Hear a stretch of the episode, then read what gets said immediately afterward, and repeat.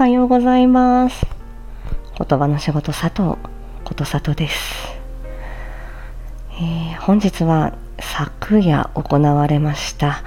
えー、声劇ライブ七色ボイスシアターブラッドタイプ S3 最終章の感想です。すいません寝起きなもんで声がこんななんですけど。昨日ね、そのブラッドタイプ S やりきりました。えー、私のそのスタイフ半年記念の、えー、その時に、えー、アンさん、シオンさんからオファーをいただいて、でその時に、このブラッドタイプ S、そして、えっと、その場にもいらっしゃった桜吹雪さんの、えー、シチュエーションボイスも書き下ろしていただいて、もうあの七色ボイスシアターに初めてあの出演させていただいたもうあの機会は本当にもう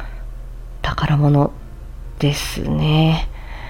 でそれからこのプラトタイプ S が続編があるっていうことになって2、3ということでこの私の半、えっと、後半の、えっと、半年をかけて、えー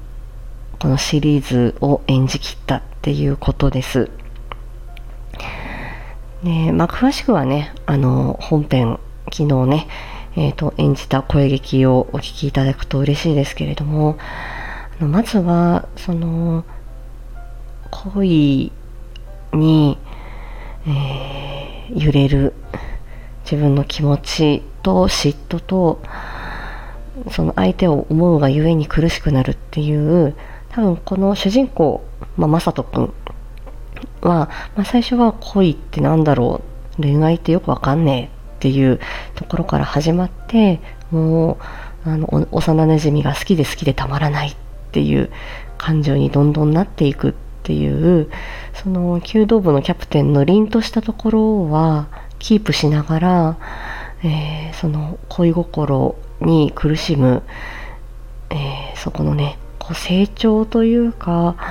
その変化っていうものを、えー、表現できたら嬉しいなというふうには思っていました。うん、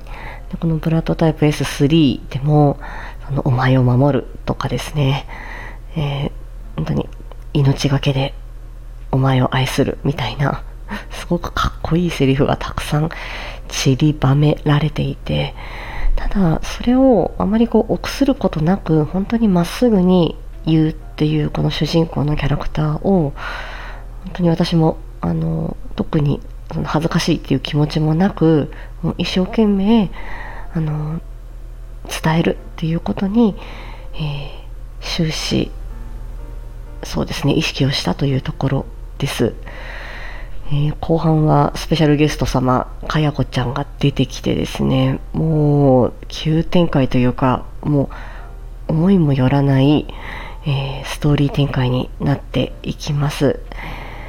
うんその中で戸惑いながらも自分の覚悟を決めるっていうその男らしさ、かっこよさですね。そして、あのー、最後は、まあ、あんなことになって、まあ、ハッピーエンドではあるけど、いやなかなか、あの、本当にドキリとする展開でしたね。でそこは私も一緒にこう、あの、その主人公、マサト君と一緒に戸惑いながら、そのストーリーをこう、進んでいくというか、過ごしていくっていう感じでしたし、最後はちょっとセクシーを出してですね、吐息多めで、我慢できねえとかって言って はい。あの、そこはもうセクシーは意識しました。はい。なので、そのね、ちょっとこうキリッとしたところ、動揺するところ、ちょっとセクシーなところの、いろんなね、あの、主人公の一面が、えー、出せたらいいかなというふうに思いました。本当に共演して、えー、くださった、えー、木戸やしおんさん、朗読班さん、えー、関丸さん、そして、えー、脚本を書いていただいたも月夜先生、もう皆様に感謝を申し上げます。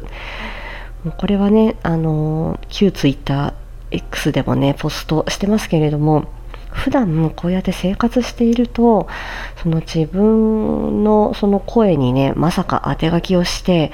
あのような超大作の脚本をですね、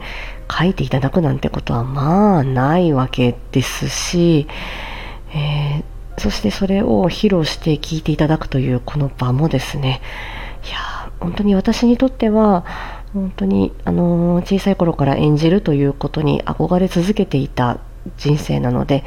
もうこれはもう毎回、まあ、これはボイスドラマに出演させていただいてもこうしてあの演じる機会をいただいてももう毎度毎度本当に嬉しい気持ちも信じられない気持ちでいますが本当に皆さんの出会いあってこそのねこのチャンスというか機会だなというふうに思います。と夢が叶う場所スタイフさん。ね本当にそうなんだなって。思います。さあ、週の真ん中水曜日。今日はね、あのー、ちょっとね、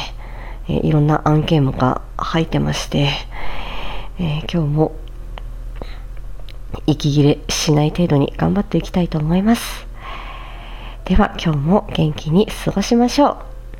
またね